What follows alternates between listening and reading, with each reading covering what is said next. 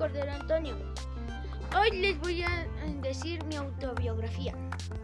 Nací el 27 de noviembre del 2010 a las 8.10 am, un sábado, en Ciudad Satélite. A los dos meses me, me operaron del hipertrofio del píloro. Suena muy raro, pero cuando yo comía a los tres días de haber nacido, eh, empecé con ese problema. Empecé a, a, sacar toda la leche que me daba mamá por la nariz y por la boca. A los dos años cumplidos me volvieron a operar. A los cuatro años entré al jardín de niños Narciso Basol con mi primo casi hermano porque desde chiquita nos llevábamos bien.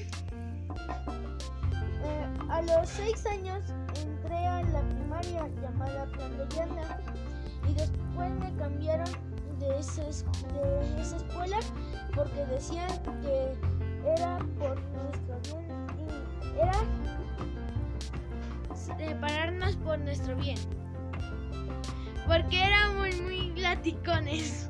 Si poníamos atención, acabábamos los trabajos rápido y, platicábamos, pero eso distraía todo el grupo y por eso me tuvieron que cambiar. Me cambiaron a la escuela Frida Kahlo a los 7 años. Entré en la escuela Frida Kahlo al segundo grupo. Ahí conocí a muchos compañeros. El primero que me habló fue Hugo es Sebastián Escalera Ríos. El segundo, segundo que me habló fue, Fernando Lubiano. No me acuerdo de su apellido. Eh, después de eso, entró un compañero llamado Daniel. Somos amigos. Después entramos a tercero y entraron cuatro compañeros nuevos entró Yair, Alondra, Valeria y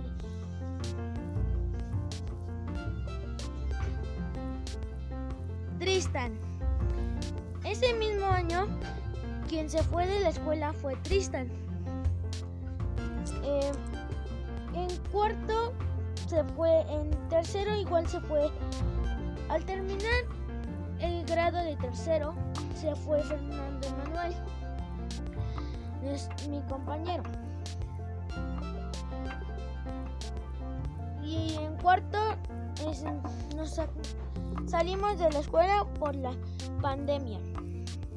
En quinto grado nos separaron a la mitad. Ahora éramos un simple grupo, un solo grupo, pero ahora somos dos. Quinto A y quinto B. Las cosas importantes que me han pasado son que un viernes 19 de diciembre del 2014. Esperaba que fuera un hermanito. Le íbamos a poner Diego. pero no, nos sorprendió porque fue una niña. Ahora tengo una hermana con la y soy muy feliz con la que peleo y juego mucho. Adiós. No dejen de escucharme.